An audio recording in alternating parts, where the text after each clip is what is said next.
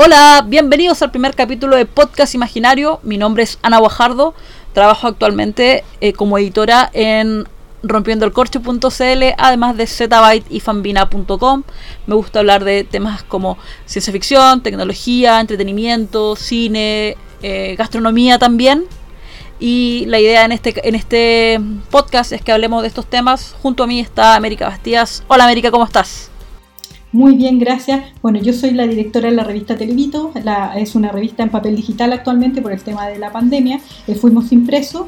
Eh, no descarto volver al papel, pero la verdad que me ha gustado mucho el, tema digital. Siento que puedes hacer mucho más cosas y que puedes llegar a muchos lugares que antes con el papel obviamente te limitabas. Así que estoy muy contenta con eso y los invito a visitar www.televito.com donde encuentran todos los días actualizaciones y la revista es una vez al mes. Si usted quiere, suscríbase su clic en mi sueño. Ah. Buenísimo, América. Oye, ¿y qué mejor que partir nuestro primer capítulo por fin del podcast imaginario con lo que fue el... ¿Cuántos años tiene este podcast, Ana? Yo creo que llevamos tres años hablando de podcast y seamos un poquito transparentes. Partió por una serie de mensajes de audio por WhatsApp o en persona con, harto pelambre por medio, harto entretenimiento y, la idea de poder llevarlo a, a este formato que, que nos es bastante cómodo por fin la concretamos después de muchos, muchos intentos. Algún día vamos a revelar los capítulos cero. Qué vergüenza. Pero bueno, tú eres una buena editora, así que creo que no nos dejarás tan mal. Espero. Oye, bueno, como te decía, qué mejor que por fin partir el primer capítulo que hablando de lo que fueron los premios Oscar, la edición número 93, que tuvo a la gente topo compitiendo como mejor documental, algo inédito para el cine latinoamericano lamentablemente no ganó, pero eh, yo creo que en el fondo el hecho de que don Sergio a sus ochenta y tantos años haya ido a la premiación, haya estado en el, en el punto más alto de Hollywood, sin duda es un logro y, un, una hazaña finalmente. Sí, es súper interesante. Aparte que el documental está tan bien hecho que a lo mejor personalmente me hubiese gustado que compitiera en, en la categoría de película extranjera. Siento que mm, que como, como la gente está acostumbrada a ver un documental y como trabaja la directora es, es, diferente, porque ella siempre ha hecho documentales, porque la gente no son actores, pero a la vez eh, te lo cuenta como una película. Entonces ahí yo creo que más o menos, si te fijas, el documental que ganó, tú no tienes por dónde pasarlo como película, es un documental, tú, tú lo ves como un documental. Siento que por ahí puede haber ido un poco el tema a mí personalmente me gustó mucho, el, ganador también, para que andamos con cosas, eh, y todavía no se me quita la gana comer pulpito. Oye, qué rico el pulpo, a mí también me gusta, la verdad. Me acordé de un par de restaurantes en Santiago que tienen un pulpo increíble, pero bueno, habrá que esperar, por lo menos yo sigo, sigo en cuarentena. Oye, la edición 93 entonces de los premios Oscar, la verdad no dejó muchas sorpresas, pero personalmente a mí me faltó ver las películas en el cine. Eh, verlas en la casa, sí, claro, es súper cómodo. Si quiero ir al baño le pongo pausa. Si me quiero tomar una bebida, no tengo que pagar medio hígado. Eh, medio riñón, perdón, medio riñón. Eh, no, no, encontré que hubieron tantas sorpresas en, en, los premios Oscar, la verdad. Pero me faltaron disfrutar las películas en la pantalla grande, con ese sonido envolvente. Ponte tú, La Madre del Blues. Debo confesar que no me gustó la vi entera como que por respeto a los actores, tremendos actores por cierto, pero le puse pause como tres veces, revisé el celular, sentí que tampoco pude disfrutarla como debería haberla hecho, la crítica la amó, no sé si te pasó eso a ti con, con esta edición especial, además los premios ayer ayer pensando que la gente nos está escuchando hoy día lunes que estamos grabando, pero se entiende. Sentí que la premiación también fue un tono súper distinto, no fue muy ordenado, estaba viendo los ratings, primera vez que logran menos de 10 millones de personas. No sé cuáles son tus impresiones, América. Eh, mira, la verdad que yo le perdí el respeto en el 99 a los Oscars cuando ganó Shakespeare enamorado, pero bueno, ese es eh, otro tema. Eh, referente a los, a los, premios 93, sí, me molestó un poco el orden, sobre todo tomando en cuenta que cierran con mejor actor y el mejor actor no estaba presente. Entonces son como cosas que hasta yo, hasta nosotros cuando hacíamos eventos, Ana, ese tipo de cosas lo, lo, lo prevíamos antes. Entonces eso como que me molestó de cerrar con un, con un ganador que no iba a estar porque obviamente eh, los premios, los resultados los saben mucho antes. Entonces, de verdad ese detalle fue como guac. Aparte que fue un cierre súper malo, porque es como el ganador es Juan Pérez, es chao. Listo, eso sería. y eh, no, no, hubo un, un, cierre glamuroso, por decirlo de alguna forma. Ahora, en cuanto a las películas en el cine, ahí, pucha, difiero un poco contigo, porque como estamos en estado de pandemia, yo siento que lo importante hubiese sido ver las películas. ¿Te fijas? Aunque sea online, dar la oportunidad a la gente de verla y de verla en forma legal, porque si bien es cierto, todos hemos visto las películas, no las hemos visto de una forma legal porque las distribuidoras no, no las han tirado en las plataformas online que existen actualmente. Los cines tienen su versión online. Por último, como lo hicieron con The Father, que la dieron en un, en un rango de 4 o 5 días, si mi memoria no me falla, pero tú tenías la posibilidad de verla o no verla, como en tu caso si tú dices, no, no la veo porque, porque prefiero esperar al cine, bien, súper bien. A un fanático de estos premios le interesa ver todas las películas antes para poder opinar también, ¿te fijas? Porque es muy fácil decir, ah, yo voy a ver en los Oscars a ver quién gana, pero, ah, ganó The Father, ponte tú, ah, qué genial, pero nunca la vi, no sé de qué se trata.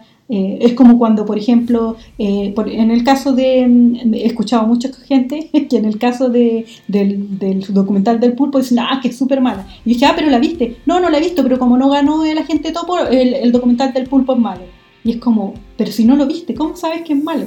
Entonces, eso me pasa a mí con las películas. Cuando tú no puedes ver las películas, no, no, no podía opinar, pues, ¿cachai? Y acá no nos dieron la posibilidad de verlas legalmente. No quiero dejar pasar la oportunidad de reírme un segundo que América acaba de comparar a Juan Pérez con Anthony Hopkins, lo cual encuentro notable. Gracias América por ese, por ese segundo de cuña maravilloso.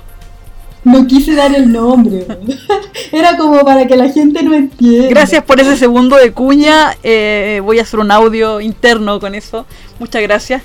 Ahí hablando de, los premios y para pelarlos un poquito, porque de verdad yo igual espero los Oscars. Ayer me pedí una tabla de sushi, tenía una cervecita. Me dolió mucho que no ganara Diane Warren con Laura Pausini. Doceava vez que estaba nominada ella. Doceava vez y nunca ha ganado. Eh, me vi todas las entrevistas previas que tuvieron, Laura Pausini hablando con medios en francés, en italiano, en inglés, en español. De verdad estaba súper emocionada porque ganara ella, que ya venía ganando el Globo de Oro, que se le presenta esta oportunidad, más encima de estar en una película con Sofía Loren, la gran estrella, que confieso que cuando vi la película dije, hoy que está vieja Sofía Loren. Y fue como, obvio que los años pasan por ella. Era, era súper obvio. Pero bueno, la verdad, ayer la chunté a dos ganadores, que uno era em, el documental, porque el pulpo claramente iba a ganar, y Anthony Hopkins con En The Father. Al resto, nada. Primera vez que fallo tanto los premios Oscar. No, es que yo no fallé en ninguna, porque tú a los Oscar lo único que tienes que pensar, a ver, ¿qué es lo políticamente correcto acá? Eh, que gane eh, eh, el afroamericano, que gane el, el, más viejito, que gane tanto y es leer la prensa antes. Obviamente todo el mundo quería que ganara Chadwick por un tema obvio, porque falleció y todo, pero también había un, un tema de que ya se había ganado todos los premios y que habían otros actores en competencia. De hecho, el resto de los actores, incluido Gary Oldman, estaban presentes.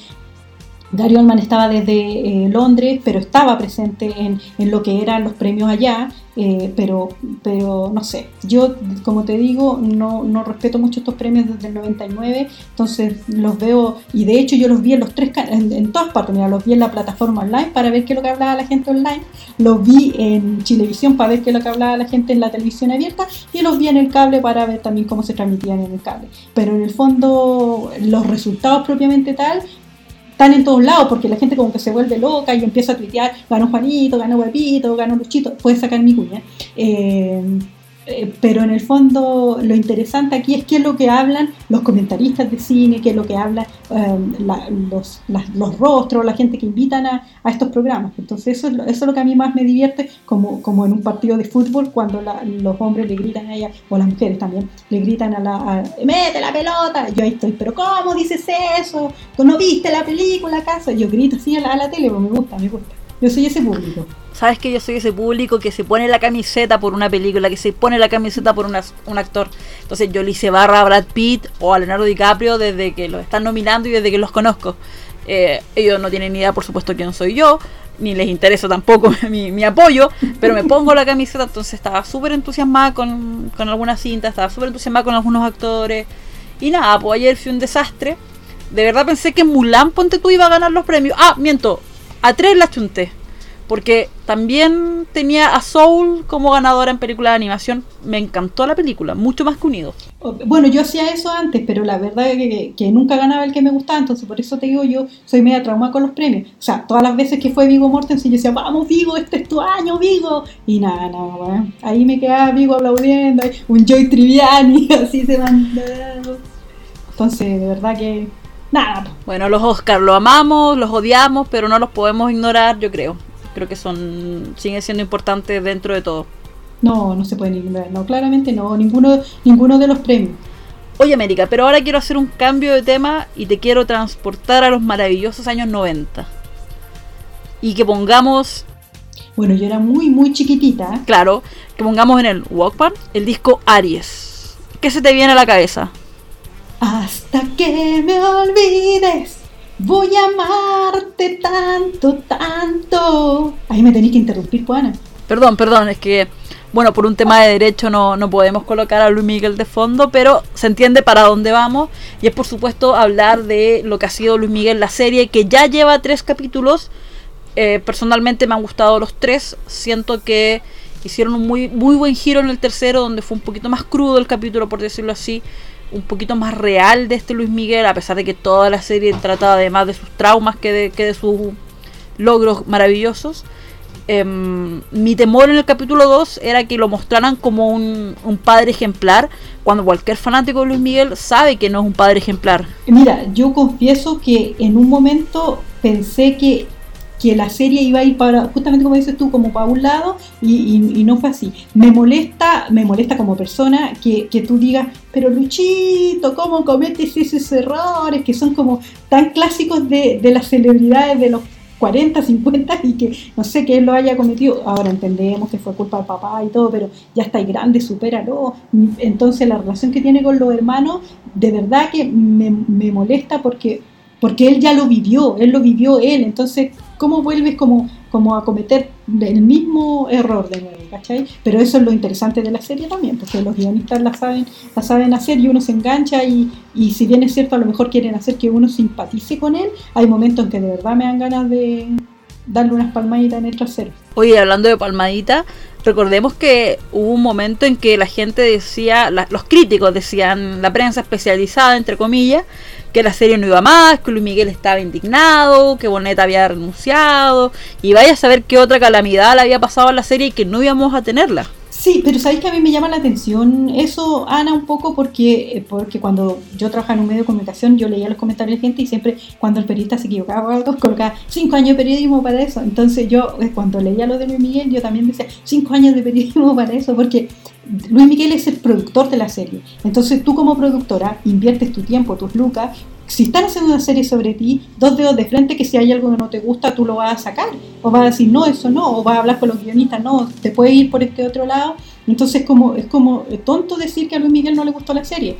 Eh, y por otro lado, Diego Boneta, eh, sí, él siempre se comprometió con la serie, pero entre una temporada y la otra, eh, bueno, aparte que vino la pandemia, él tenía compromisos. Entonces ya no había nada que hacer. Entre ellos, uno de sus compromisos era Terminator, El Destino Oscuro, que eh, es, la saga de las películas de Terminator y en esta oportunidad volvía también James Cameron tanto en el guion como en la producción. Entonces imagínate, a mí, que, que, soy igual un actor más o menos eh, importante y, va a trabajar con Linda Hamilton y va a trabajar con Arnold Schwarzenegger eh, en la misma película, porque a lo mejor no, no, te topas, no voy a spoiler por si alguien no la ha visto, pero es súper interesante o también hizo una con Mila Jovovich, Monster Hunter, que se estrenó. Se alcanzó, esa película se alcanzó a entrenar en el cine aquí en Chile. Estuvo dos semanas antes que nuevamente nos pusieron la restricción. Pero entre en, en total, entre una temporada y otra, él tuvo casi seis proyectos. Entonces, obviamente son compromisos que la gente afirmó, que él aceptó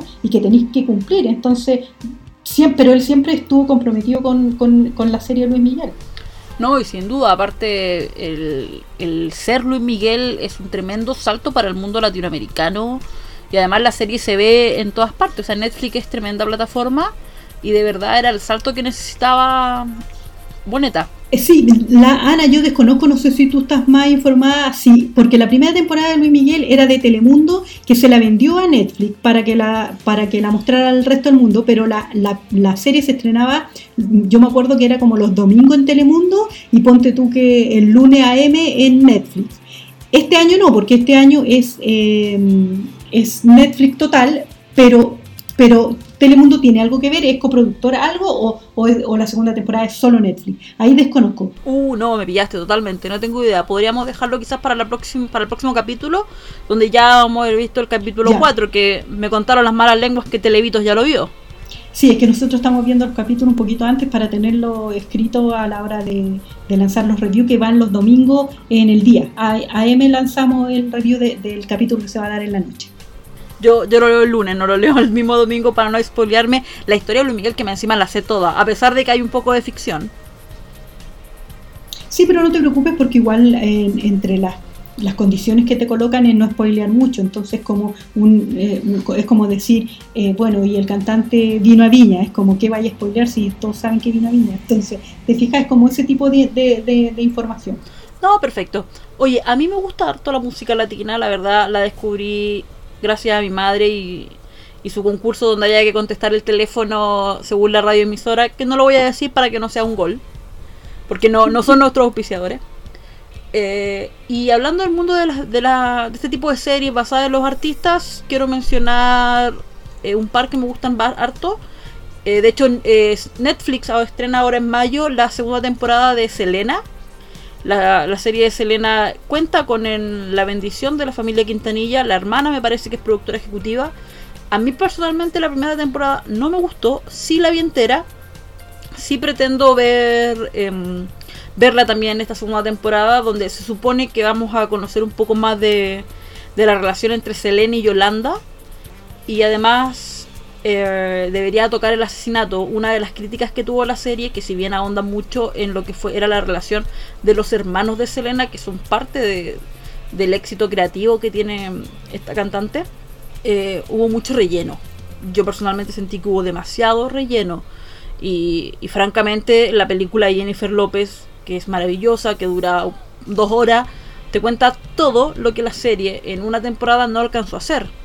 La película de Selena se puede ver en, en Amazon, donde también está El secreto de Selena, que es una serie tipo policial súper amarillista, que a mí esa de verdad no me gustó y de hecho no la terminé de ver y la segunda temporada creo que se estrena, si no es el 8, es el 18 de mayo en Netflix. Bueno, y el review completo de la serie lo puedes encontrar en www.televito.com, donde Lía Rosen te cuenta de qué va y a ver si te interesa o no seguir los pasos de esta artista en Netflix. Oye, bueno, y para mí la que siento que está un nivel más arriba de Selena y también la de Luis Miguel es Hasta que te conocí una serie que eh, está hoy día disponible en Claro Video, que en su momento dio Televisión en Chile y que en México dio TV Azteca. Eh, hasta que te conocí, cuenta la historia de Juan Gabriel desde que él nace hasta que eh, él triunfa en el Palacio de Bellas Artes, que se transforma creo que en el primer artista tradicional o, o ranchero, por decirlo así. Perdón, artista popular en México en, en tocar en, en este teatro, que fue bien polémico por cierto. Y para mí uno, una, una, curiosidad de esta serie es que el día que se transmite el último capítulo en México es el día en que Juan Gabriel fallece. Entonces, yo creo que ese número, ese rating que sacó TV Azteca no lo va a volver a repetir, aunque México juegue una final en el Estadio Azteca. Sí, que increíble. Yo debo confesar que no, no soy muy fanática de las, de las películas, perdón, de las series biográficas, pero yo trabajaba en el canal que nombraste y me tocaba verla semana a semana y hacer el resumen. Entonces, si bien es cierto, uno lo hace primero porque es trabajo, después igual sale la señora que uno lleva adentro y como que, ¡ay, que venga el próximo capítulo! Y terminé, pero fanática de Juan Gabriel. ahora nunca lo vi en vivo ni, ni, ni compré sus discos, pero ahora utilizo harto sus memes. Oye, yo nunca lo vi en vivo tampoco y de hecho es una de las razones por la que trato de ir al a todos los conciertos que puedo es porque em, la muerte de Juan Gabriel impidió que yo lo viera finalmente, nunca pude ir a verlo en vivo, pues entonces dije, no, voy a ir a ver, voy a ir a todos los conciertos que pueda, aunque me guste ahí nomás el, el cantante, el grupo, la cantante, lo que sea. Bueno, yo nunca pude ver a Elvis en vivo y cuando vino el doble igual fui. Ah, pero ahí estamos hablando de otra época. Juan Gabriel estaba haciendo conciertos en Las Vegas cuando falleció, pues todavía estaba, y estaba rumoreado para venir a Viña. Y de hecho, ese año, o sea, el festival siguiente, porque Juan Gabriel muere en agosto, en febrero del año siguiente eh, viene Isabel Pantoja y recibe el premio que estaba hecho para eh, Juan Gabriel. Juan Gabriel, eh, creo que la última vez que vino a Viña terminó peleado y fue una vez que Arjona tocó dos veces. Porque Juan Gabriel no tocó porque se había peleado con la organización de Viña. Oye, si Viña es bien importante, yo creo que vamos a seguir viéndolo porque en Luis Miguel están tocando el concierto del 94 Luis Miguel vuelve a Viña el 2012, cuando recibe los 30 años de carrera y le dan la, la antorcha de platino. Que creo que tiene él e Isabel Pantoja y nadie más. No sé si me queda, quedará otro ahí pendiente. Oye, ahora que tocaste ese tema, esa, esa parte, si bien es cierto, eh, me, gustó la, cómo la cuentan y todo, me dio risa los efectos especiales. Como que ahí falta un poquito más de luquita. A ellos le hubiese puesto unos 5 o 6 píxeles más. No, sí, ahí estuvo, estuvo un poquito, pero estuvo igual simpático. Aparte yo soy de la quinta región, entonces estaba en llamas, grande viña. Y de hecho ese concierto del 2012 fue la primera vez que yo vi a Luis Miguel en vivo. Oye América, yo podría estar toda la tarde dedicarle horas y horas a los artistas latinos que ya mencionamos, pero creo que es bueno que cambiemos un poquito em, de tema. Y te quiero llevar a la sección Llegando tarde a la fiesta, que es básicamente una sección donde vamos a hablar de cosas que ya se estrenaron, de series viejas, de, juegos antiguos, o vaya a saber uno de qué, pero que ya llevan un tiempo y que nosotros acabamos de descubrir, o por lo menos una de nosotras. Y la hace como dos semanas se estrenó en Disney Plus The Greatest Showman. Ojalá que el inglés no me haya salido tan mal. Esta película de, Hugh Jackman, donde cuenta los inicios del circo. Yo, yo confieso que no la vi en el 2017 cuando se estrenó. Eh, no recuerdo por qué razón. Eh, pero no pude ir ni a sus eh, diferentes funciones, ni después en el cine cuando se estrenó. Eh, pero a mí me encantan los musicales, pero de verdad no, no, me puedo acordar por qué no la vi en su momento en el cine y la vine a ver ahora en Disney Plus, que me encantó, por cierto. y aparte que vas descubriendo que muchas canciones las has escuchado en redes sociales, entonces como wow. Y Zac Efron tenía su cara todavía normal. Oye, sí, vi la foto de Zac Efron y es como, ¿qué te hiciste Zac Efron? Ni para Ted Bundy te tuviste que mejorar, o sea, arreglar tanto. No, terrible. Pero volviendo a la película, sí, de verdad me sorprendía cada canción porque era el soundtrack de TikTok. Y es como, ya, ¿en serio estas canciones eran de acá? Y yo, sí, no soy tan vieja ni tan joven para darme cuenta de estas cosas, po. Pero la verdad la película la encontré súper, súper entretenida, con un súper rico mensaje de soñar, de, creer en tu, de creer de verdad en tus sueños, de aceptar tus diferencias. De verdad me encantó. La banda sonora, uff, ni que hablar, de verdad era maravillosa. A mí me llamó la atención, la verdad, eh, varias de las actuaciones, porque ya si bien es cierto, hemos visto a Hugh Jackman en otros musicales, en Los Miserables es uno de mis favoritos, me encanta, es Zac Efron, para qué decir, o sea, partió en High School Musical, así que lo conocemos, Zendaya, lo mismo. Eh, me llamó la atención el, el, personaje de la Rebecca Ferguson, y me llamó la atención la Michelle Williams, porque igual como que ella, eh, me pasa con la Michelle Williams, eh, que como que siento que siempre es ella, como que es Michelle Williams en todas las películas, entonces como que acá sentí que actuó, no sé si es porque se rodeó con muy buenos actores, o, algo o algo gatilló en ella este musical que siento que le salió muy muy bueno. Por eso a veces muchas de las películas cuando hay actores que no nos caen tan bien eh, dependiendo del guionista eh, de verdad que resaltan y admiro mucho el trabajo de ella en esta película. Yo soy Tim Jenny así que siempre me ha encantado la Mr. William todavía no puedo aceptar su desenlace en Dawson's Creek em, pero sí las actuaciones nunca habido Dawson's Creek uy América ese debería ser nuestro próximo llegando tarde a la fiesta. Por favor, yo ahí conocí a Jojo Jackson, que, me encanta. bueno, Kitty Holmes también estaba ahí, pero la verdad nunca fui muy, muy fanática de ella. Em, pero no, tienes toda la razón, los actores de verdad están... El casting está súper bien logrado, las actuaciones están notables, los efectos, no, a mí de verdad... Qué pena no haberla visto en el cine, de verdad me, me dolió un poquito no haberla visto en esa pantalla gigante. Ojalá en IMAX. de, hecho, me carga hacer recomendaciones en IMAX porque igual hay uno en todo Chile. Sí, pero bueno, igual hay otros cines que tienen eh, pantallas similares y que le colocan otro nombre. Creo que Cinemar le coloca H, HD o algo por el estilo y Cineplanet le coloca Extreme y Cineplanet Extreme. Pero en el fondo igual son iMac, lo que pasa que como el iMac lo trajo Hoyts, como que tú tienes los derechos, pero las otras pantallas cumplen la misma función, que en el fondo de piso, de piso a techo y de pared a pared, más el sonido Dolby Ratchum Flip Flip Flip. No, claro. Oye, pero bueno, la recomendación está hecha. Disney Plus es mucho más que Marvel, es mucho más que Disney.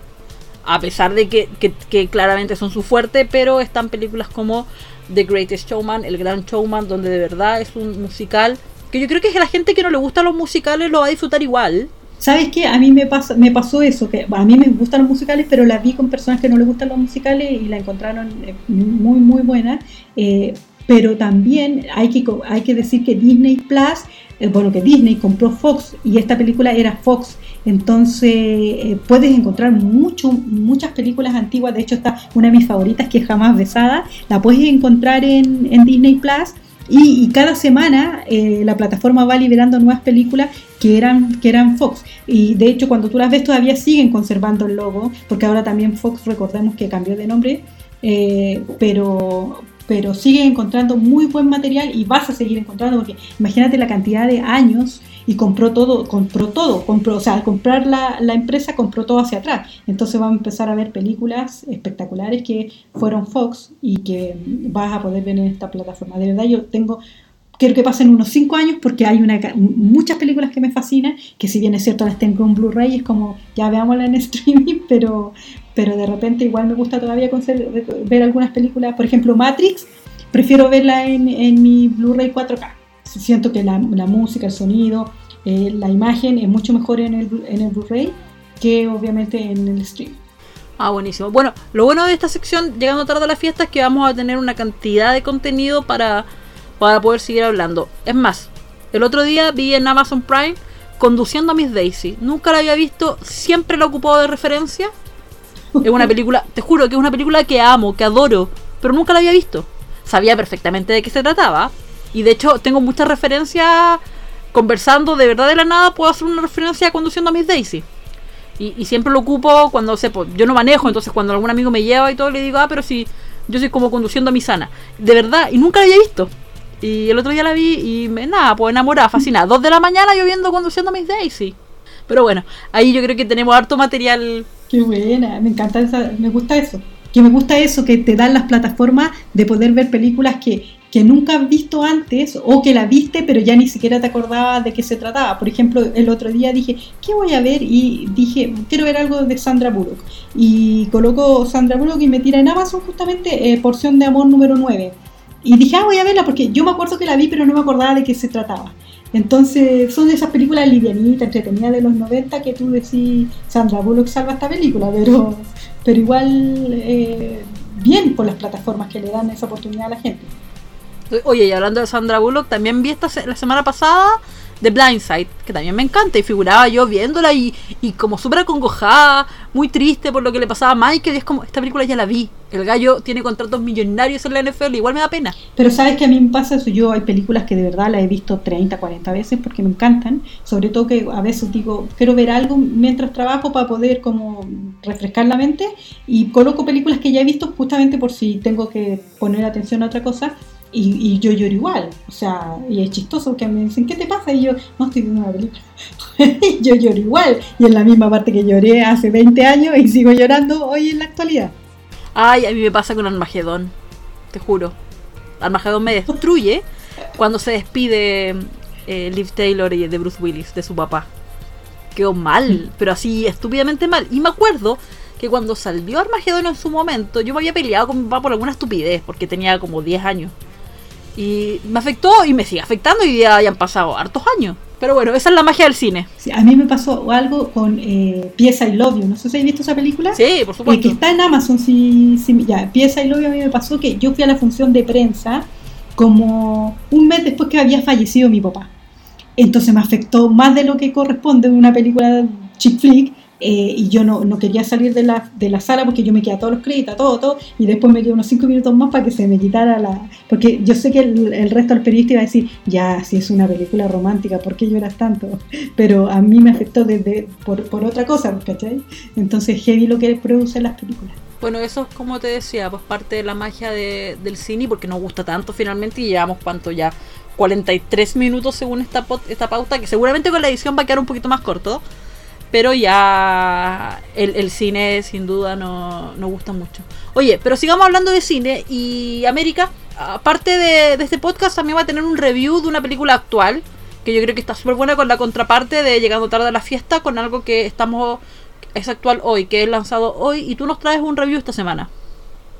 Sí, mira, la verdad que tenemos harto review en Televito, si, si tienen tiempo y les gustan los diferentes tipos de, de películas, ya sea de acción, ciencia ficción, romance, eh, por favor los invito a la sección eh, review de, de, nuestra página.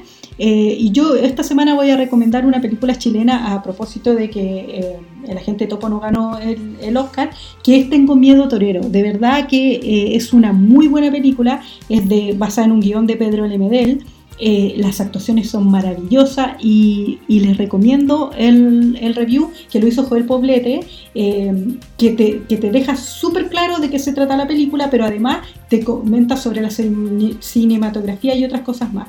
Eh, como les comentaba, esta película protagonizada por Alfredo Castro, de verdad que es una película muy bien construida y hay unos diálogos, pero, pero maravillosos que que no, se los quiero decir en estos momentos para no spoilearle parte de la trama, pero si tienen la oportunidad, por favor, eh, vean la película y también lean nuestro comentario en www.televito.com. Qué bueno que recomendaste Tengo Miedo Torero, de verdad.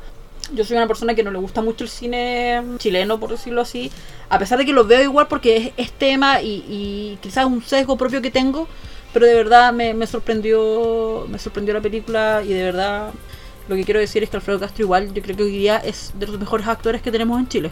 Bueno, y vamos cerrando porque ya nos quedan pocos minutos para no hacerlo tan largo y así nos sigan escuchando semana a semana. Un agrado poder compartir con ustedes y ojalá que nos dejen sus comentarios acá abajo de temas que les gustaría que habláramos para que así los tocáramos más profundidad con, con acá con mi amiga Ana Guajardo. Sí, de verdad, muchas gracias por, por escucharnos y ojalá que sea el primero de muchos capítulos. Me despido. Arroba Sud en mis redes sociales, me pueden seguir en, en, varias de ellas y además en los sitios arroba eh, rompelcorcho, arroba Chile. Yo soy Samantha Sparrow en redes sociales y Televito es arroba Televito. Eh, por si quieren seguirnos a cualquiera de los dos, mejor a Televito. Nos escuchamos la próxima semana. chao. chao. chao.